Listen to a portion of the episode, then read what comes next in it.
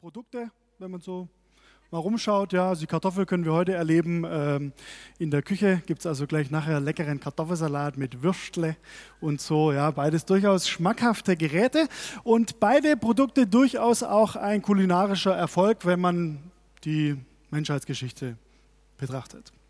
Also Ei oder Kartoffel. Allerdings gibt es einen entscheidenden Unterschied zwischen diesen beiden Produkten. Wenn du ein Ei kochst, wird es hart. Und wenn du eine Kartoffel kochst, wird sie weich. Sehr interessant. Ne? Dieselbe Hitze, die man den Teilen zufügt, womöglich dasselbe Wasser, in dem sie schwimmen, äh, vielleicht sogar derselbe Topf.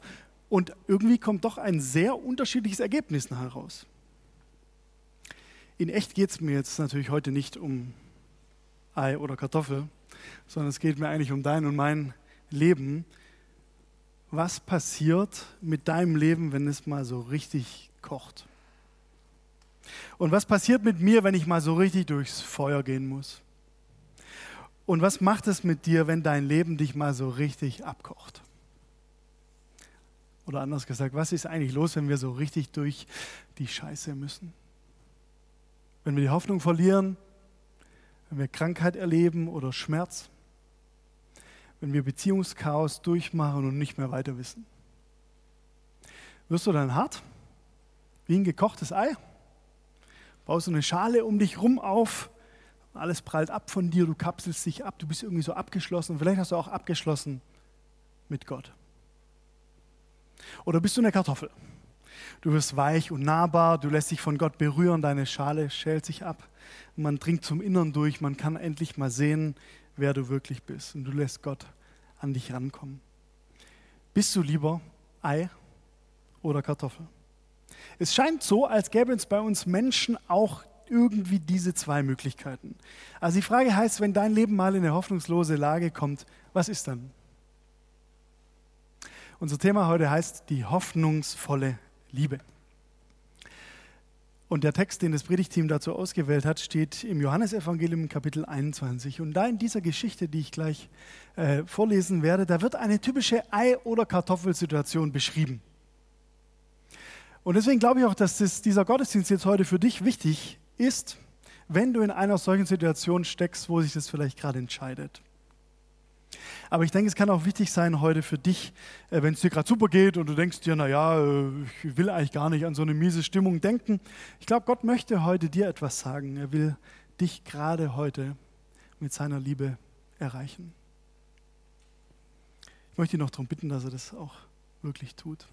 Gott, vielen Dank für diesen Gottesdienst jetzt, dass wir die Möglichkeit haben, uns mit dir zu befassen, dass wir die Möglichkeit haben, uns auch mit uns selbst zu befassen und dass du ein Gott bist, der redet. Bitte tu das jetzt auch. Amen. Johannes 21, dieser Johannes schreibt äh, am Ende der Biografie von Jesus ein Text, das ist das letzte Kapitel im Leben dieses Jesus, den sie auch den Messias nannten. Und irgendwie, wenn man den Text gleich liest, dann merkt man, da herrscht so eine komische Stimmung. Die Jünger, die waren Jesus gefolgt, diesem Wanderprediger aus Nazareth. Sie hatten Höhen und Tiefen mit ihm durchgemacht. Er hat vom angebrochenen Gottesreich geredet. Er hat Kranke gesund gemacht. Er hat die Menschen geliebt. Er hat von einer neuen Botschaft geredet. Und dann, dann haben sie den hingerichtet, gekreuzigt. Ein schrecklicher Tod. Und am Ende, da hing ja nicht nur dieser Schreinerssohn an diesem Kreuz. Nee, nee. Da hingen eigentlich auch die Hoffnungen seiner Freunde. Die Hoffnung auf eine bessere Zukunft, die Hoffnung auf ein ewiges Gottesreich. Da hing er der Mut und die Zuversicht von Petrus und seinen Freunden.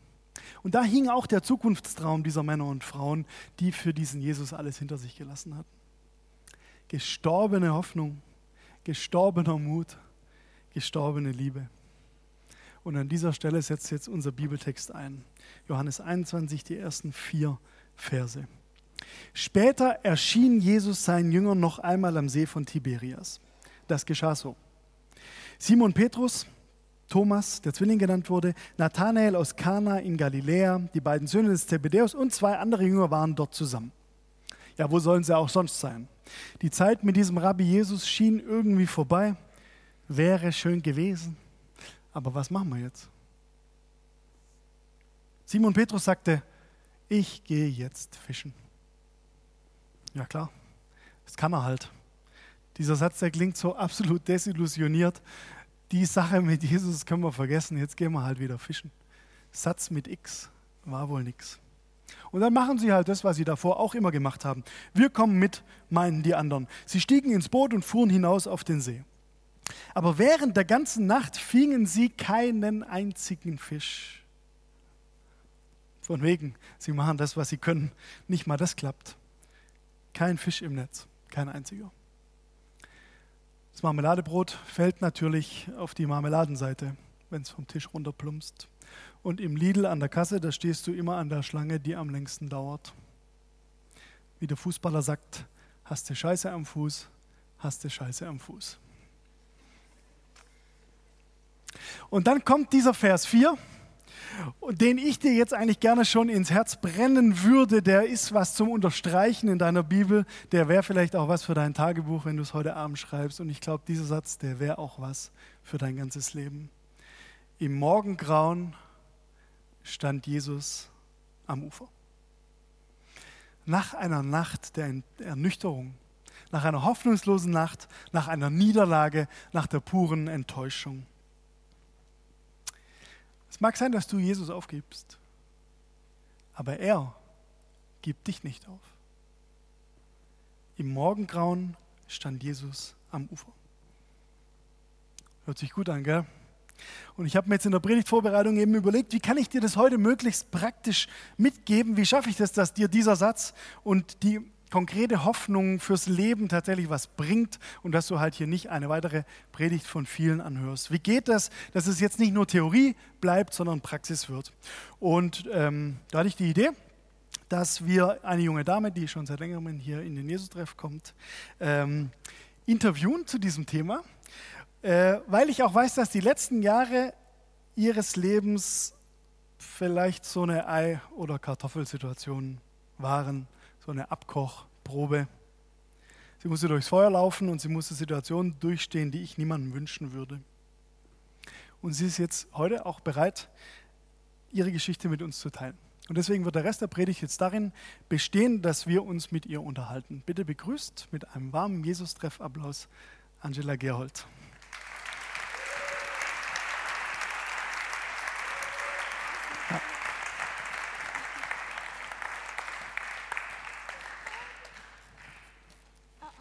Langt's?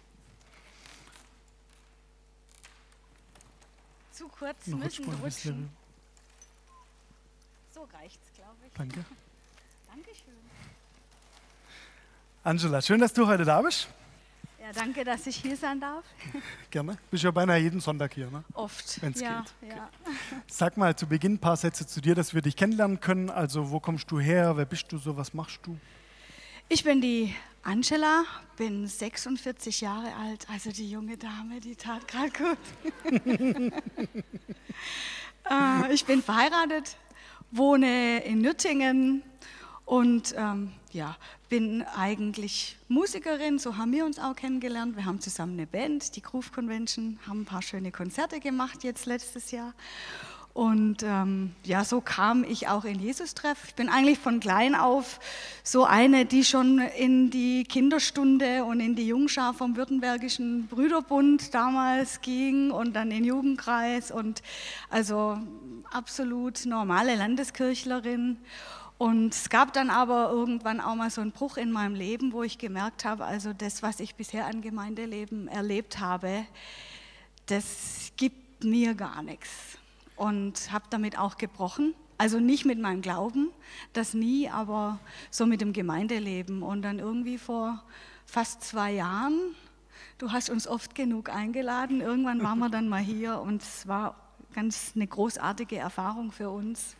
Cool. Und wir haben uns eigentlich vom ersten Gottesdienst an hier sehr heimisch gefühlt und so sind wir hier gelandet. Super. Wenn du von wir redest, dann meinst du damit? Mein Mann, Boris, sitzt da vorne.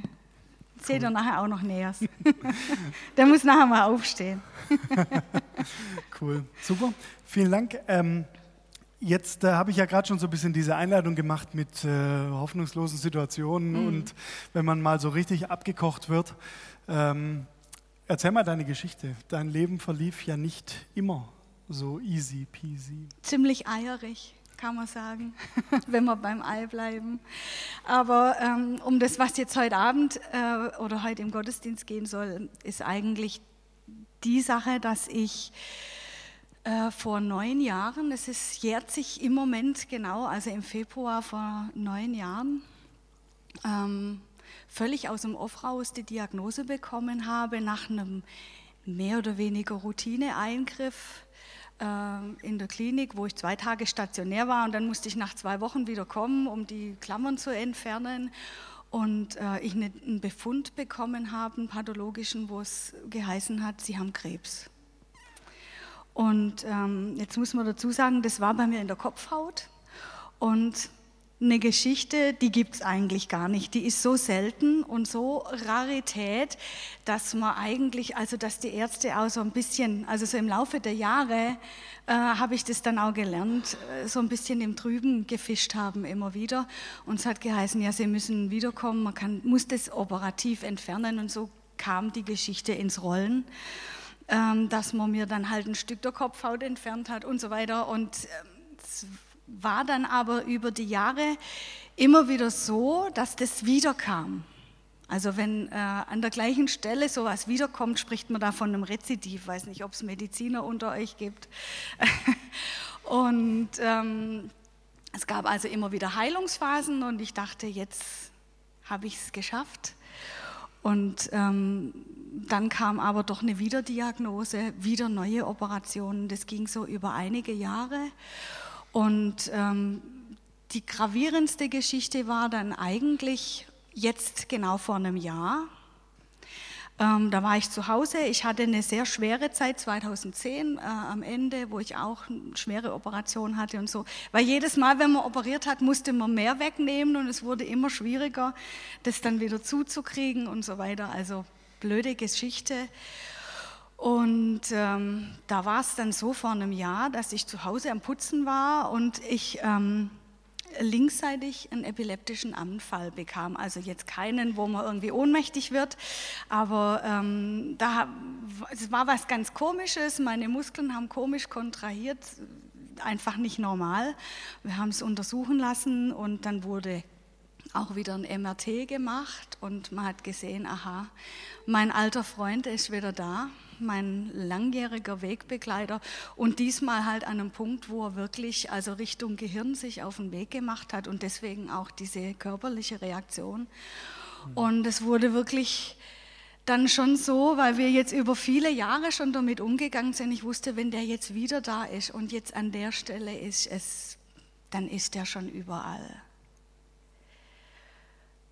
Und dann hat man natürlich überlegt, mit verschiedenen Kliniken Kontakt aufgenommen.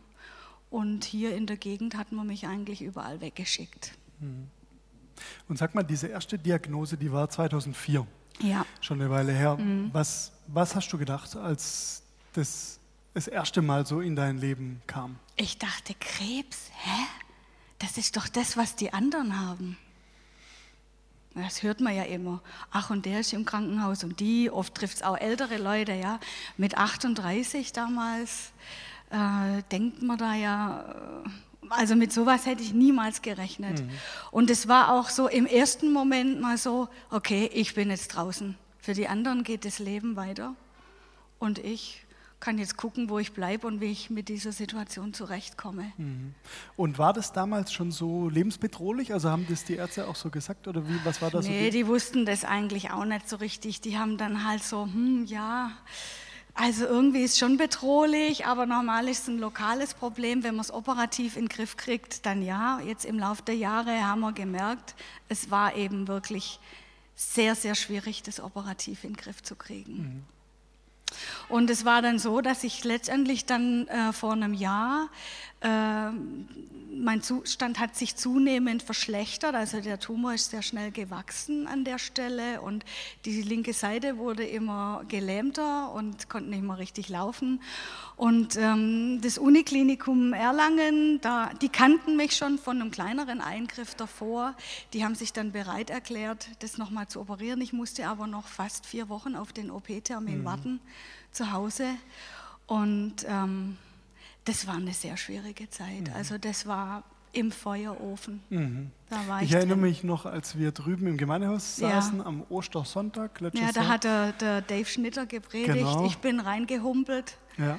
Und um, in der ähm. Woche drauf seid ihr dann nach Erlangen gefahren. Ja. Jetzt, wenn wir nochmal zurückgucken an diese Situation, also da kam dann, da war ja die, die Diagnose quasi auch richtig krass, also von wegen, mhm. man, du konntest ja so auch nicht weitermachen, ne? also ja. mit dieser halbseitigen Lähmung mhm. mehr oder weniger. Mhm.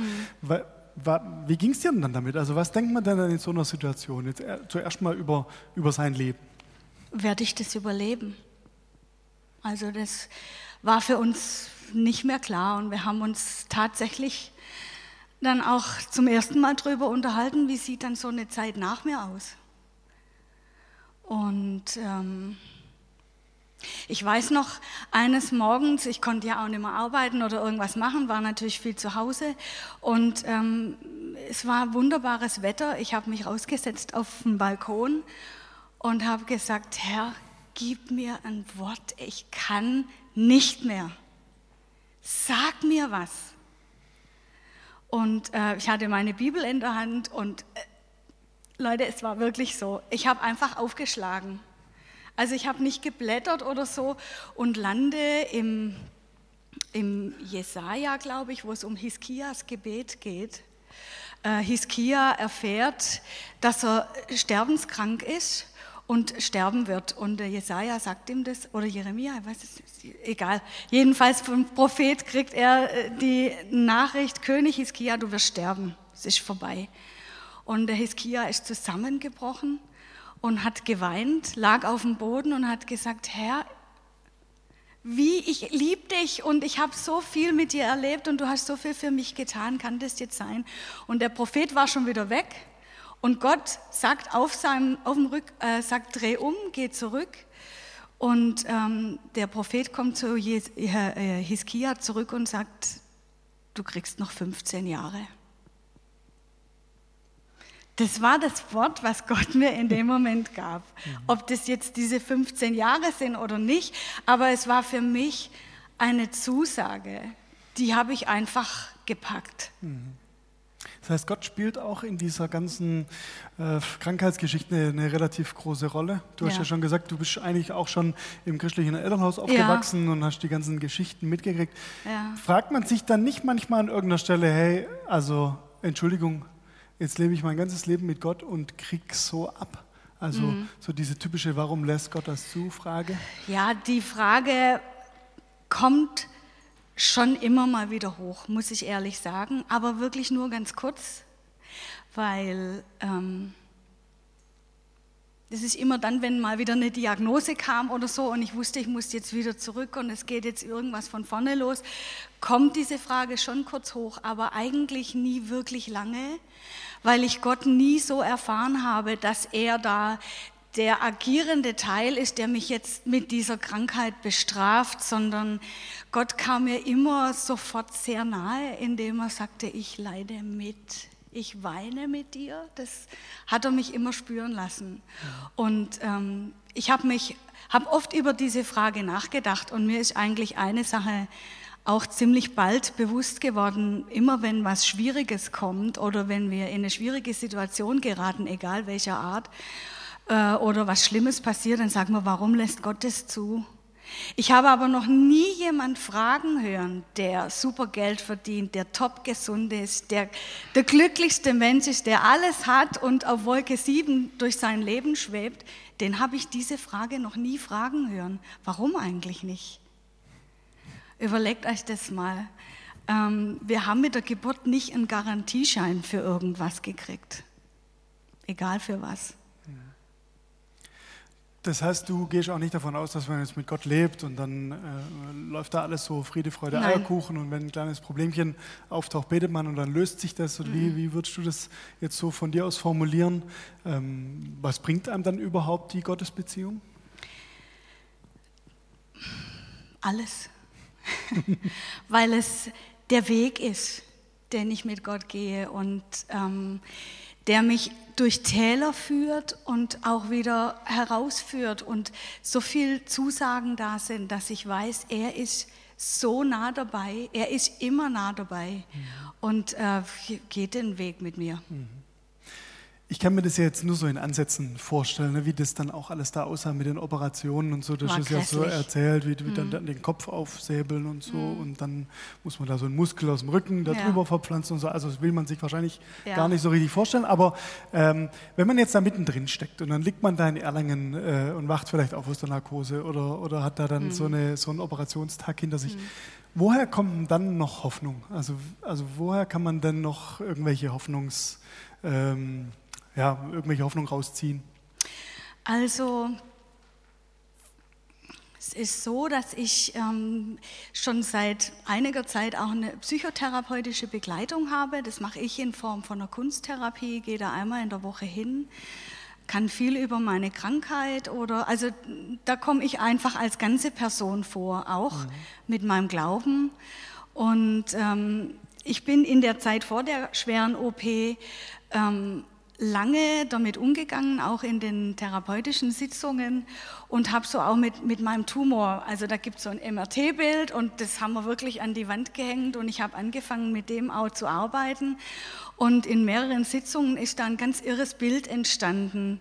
Ähm, zum Schluss sah man den Tumor gar nicht mehr, sondern das Bild hat sich völlig verändert und plötzlich hatte das die Form von einem Herz war riesengroß an der Wand. Ich habe das dann abfotografiert, ausgedruckt zu Hause und mit dem, mit dem Herz habe ich dann weitergespielt. Und ähm, dann kam so ein inneres Bild in mir hoch. Ich habe das auch dabei, wir können das nachher vielleicht mal angucken, Können wir gleich machen? ähm, wenn er es da hat. Ja. Ja.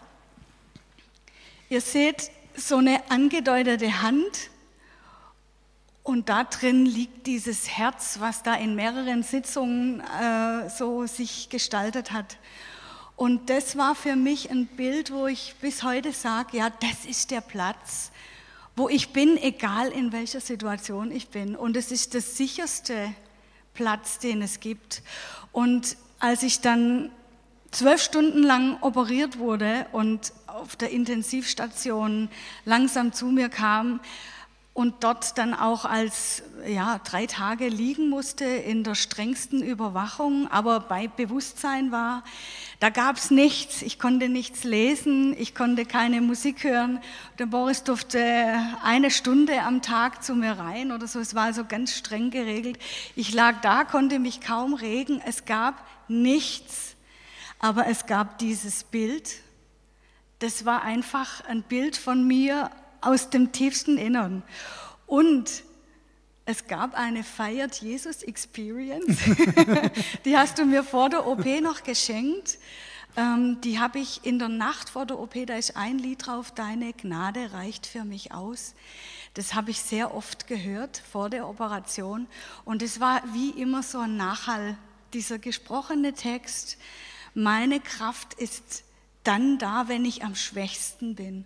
Und das in Verbindung mit dem Bild, das hat mich auch durch diese Tage ähm, getragen. Und ich glaube, das war für mich die bisher die allertiefste Empfindung von Getragensein durch Gott, weil es gab nichts. Alle anderen Lichter waren aus. Es gab nur dieses Licht und das war in mir drin, nicht von außen. In unserem Bibeltext hier in Johannes 21, da geht diese Geschichte von den Jüngern mit Jesus dann so weiter, dass ähm, nachdem sie nichts gefangen hatten, dann Jesus sagt, ja, ihr müsst das Netz auf der anderen Seite vom Schiff auswerfen. Und als sie das machen, fangen sie sehr viele Fische und kommen dann da also an Land. Und ähm, dann hat Jesus da ein Feuer schon gemacht, hat also schon mal den Grill angeworfen und hat da Frühstücksbrote draufgebacken. Und dann steht da als letzter Satz, kommt her und esst, sagt er zu seinen Jüngern. Könntest du noch irgendwas anderes erzählen, was dir in dieser krassen Zeit auch irgendwie wieder Kraft gegeben hat oder wo du erlebt hast, dass vielleicht andere Leute oder, oder irgendeine Zusage von Gott dir noch Hoffnung gegeben hat? Ja, ganz viele. Auch dass Gott immer wieder in verschiedenen Formen, wenn man in der Bibel liest, kommt er uns so oft entgegen und sagt, er hat mir immer wieder gesagt, das, was ich dir versprochen habe, das gilt und es bleibt. Und ähm, ich vergesse es immer wieder. Ja? Ich bin so wie die Jünger und sage, hm, gehe ich halt wieder fischen. Ja, also selbst nach so einem Jahr, was ich jetzt gut überstanden habe, es kam dann zum Schluss noch eine Strahlentherapie, vor der ich auch furchtbar Angst hatte zum Ende letzten Jahres, die ich aber sehr gut überstanden habe und mhm. wir haben tolle Konzerte gespielt, es haben sich es hat sich wirklich so viel zum Positiven verändert. Ja. Und ähm, der Hintergrund eigentlich ist doch immer wieder, man verliert es dann doch mal aus den Augen. Deswegen hat mich auch diese Geschichte da am Seeufer so berührt, ähm, dass eigentlich Gott immer wieder sagt, ich stehe da am Ufer, ich bin da. Mhm in eurem Traufvers, wir haben ja gemeinsam Hochzeit gefeiert, letztes ja. Jahr im September, da spielen auch Gnade und Treue eine große Rolle. Ja. Und der erste Satz heißt, Herr, von deiner Gnade will ich singen ohne Ende. Ja. Das passt natürlich zu euch, ja, wegen der Musik. Ähm, aber was bedeutet es für dich auch jetzt zum Beispiel heute hier was zu erzählen von dieser Geschichte? Das würden ja wahrscheinlich nicht alle machen. Oder was mhm. bedeutet es für dich auch davon, ja, in, in Interviews oder sowas zu erzählen? Ähm, das war irgendwann für mich klar. Wir hatten hier im Jesus-Treff im Herbst, da war ich mitten in der Strahlentherapie, so eine Aktion. Da hat jeder sich ein Kärtchen genommen, ein Gebetsanliegen draufgeschrieben und hat sich von jemand anders ein Gebetsanliegen mitgenommen. Und ich habe gedacht, was ist jetzt mein Anliegen, mein Wunsch? Und ich habe auf diese Karte draufgeschrieben, Herr, mach aus dem was Gutes für andere was du mit mir, mhm. was ich mit dir erleben durfte, mach da mehr draus, sodass andere da auch Zugriff haben. Mhm. Und ähm, so ist es entstanden. Irgendjemand hat es mitgenommen und hat dafür gebetet und jetzt sitze ich hier. haben sich auch noch ein paar andere Sachen ergeben? Ne? Ja, es haben sich Konzerte ergeben mit uns, wo wir ähm, das war ja gar nicht mehr klar, ob wir jemals noch mal miteinander spielen können. Mhm. Und plötzlich während der Strahlentherapie kamen Terminanfragen noch ganz kurzfristig. Wir mhm. haben drei ganz wundervolle Konzerte gespielt als Band. Die waren voll besucht letztes Jahr, so der eine oder die andere waren auch da und haben das miterlebt. Es war großartig. Mhm. Und auch da war das für mich ähm, natürlich eine großartige Erfahrung, mhm. das einfach weiterzugeben jetzt, du würdest ja heute nicht hier sitzen, wenn das jetzt in Erlangen nicht alles einigermaßen gut gelaufen wäre, ne? ja. mit der Operation ja. und auch mit der Bestrahlung und so. Ähm, jetzt sitzt du heute hier und äh, wie ist denn jetzt gerade die Situation? Jetzt fragen sich ja alle, wie geht es jetzt mhm. weiter? Ist mhm. jetzt alles happy clappy? happy clappy. Ja, zwischendurch schon. Ich hatte jetzt Anfang Januar eine äh, Kontrolluntersuchung. Im Kopf sah alles gut aus. Ähm, allerdings hat sich an meinem Hals ein Lymphknoten gezeigt. Also ist so ein bisschen auffällig, der ist zu groß und der bildet sich nicht richtig zurück. Und wir beobachten den jetzt schon einige Monate und jetzt nach der letzten Untersuchung kam also raus, dass ähm, ich mich wieder in die Klinik begeben muss, weil man jetzt diesen Lymphknoten einfach rausnehmen muss, um zu sehen, was mit dem ist. Mhm. Also das Thema ist weiterhin präsent, das habe ich vor zwei Wochen erfahren und ab morgen bin ich wieder stationär. Der Eingriff wird jetzt zwar nicht so umfangreich sein, also ich hoffe, dass ich nach einer Woche heim darf. Wir warten dann aber wieder auf einen neuen äh, Befund. Und das, das sind wir jetzt an dem Punkt, von unserer Geschichte heute. Mhm. Ähm, da bin ich wieder Simon Petrus. Ich habe genauso reagiert. Ich habe was wahnsinnig Wunderbares mit Gott erlebt die letzten Jahre, immer wieder. Er erneuert es immer wieder. Er hat so eine Eselsgeduld mit mir. Und jetzt kommt dieses, ich muss wieder auf Station. Es kommt was Neues. Ich muss wieder auf den Befund warten. Und die Angst war sofort da. Es war alles wie im Nebel verschwunden und ich dachte, na gut, jetzt, ich bin sofort so zurückgefallen, auch in so alte Ängste, die kommen sofort hoch. Dieselben Fragen. Diese, dieselben Fragen, ja. warum jetzt schon wieder? Hä? Ja, ja die war sofort wieder da. Und, ähm, und dann kamst du und hast gesagt, lass uns das machen. Und dann wurde der OP-Termin festgelegt und ich wusste, der ist jetzt am Dienstag mhm. und wir können den Gottesdienst heute machen. Und dann haben wir uns ja ein bisschen auf den Weg begeben zu dem Text und ich habe zum Tobi gesagt, Tobi, ich bin so ein Jünger gerade, mhm. ja. Ich fisch da im Trüben, weil jetzt schon wieder so eine Situation ist. Obwohl ich alles weiß, so wie die Jünger alles wussten mhm. von Jesus. Und Jesus steht da am Ufer und sagt, Angela, wirf das Netz noch mal aus. Und genau. Ei oder Kartoffel, kann man das überhaupt beeinflussen, was Absolut. mit einem passiert, Absolut. wenn man durchs Feuer muss? Ja. Wie würdest du das sagen? Also, Kartoffel. Ja. Kartoffel. Du hast das Bild vor einem Jahr schon mal verwendet. Das hat mich ganz lang beschäftigt, auch noch in der Kunsttherapie. Und ähm, ich dachte, ja, ich will diese Kartoffel werden die sich, die sich schälen lässt von mhm. Gott, die weich wird, die ähm, anderen das weitergeben kann. Also man darf mich anfassen, man darf mich fragen. Also ähm, ich bin die mhm. Kartoffel. Und ich habe jetzt so die letzte Woche so viel Zuspruch bekommen, auch an mir selber ganz neue Dinge entdeckt. Gott hat viel mit mir gesprochen die mhm. letzten Tage, dass ich jetzt sage, ja, ich weiß, er steht da am Ufer, das Feuer brennt und ich fahre da morgen hin und ich komme wieder mhm. und egal wie das ausgeht, mhm. es, er ändert sich nicht. Mhm. Er wird sich da nicht entfernen. Für mich du ein großes Vorbild an Glauben und an Durchhaltevermögen und an Hoffnung und an hoffnungsvoller Liebe. Jetzt, wenn wir heute den Jesus-Trefflern zum Abschluss irgendwas mitgeben würden, was, was würdest du gerne sagen? So, vielleicht gibt es ja einige, die aktuell in einer Krise stecken oder die vielleicht demnächst äh, vor Problemen stehen werden oder vor Herausforderungen gestellt werden. Was wäre dein Tipp oder was hättest du uns zu sagen, so als Abschluss? Gott gibt uns die Kraft, die wir brauchen für so eine schwierige Situation, nicht auf Vorrat und nicht im Voraus. Wir können uns da nicht zurücklehnen und sagen, ha, das kann jetzt mal kommen, ich krieg das schon hin. Nee, wir sind immer in der Angst oder in der Unsicherheit. Er gibt sie uns nicht im Voraus, aber dann, wenn wir sie brauchen, dann, wenn wir da liegen oder nichts anderes mehr geht, dann ist er da.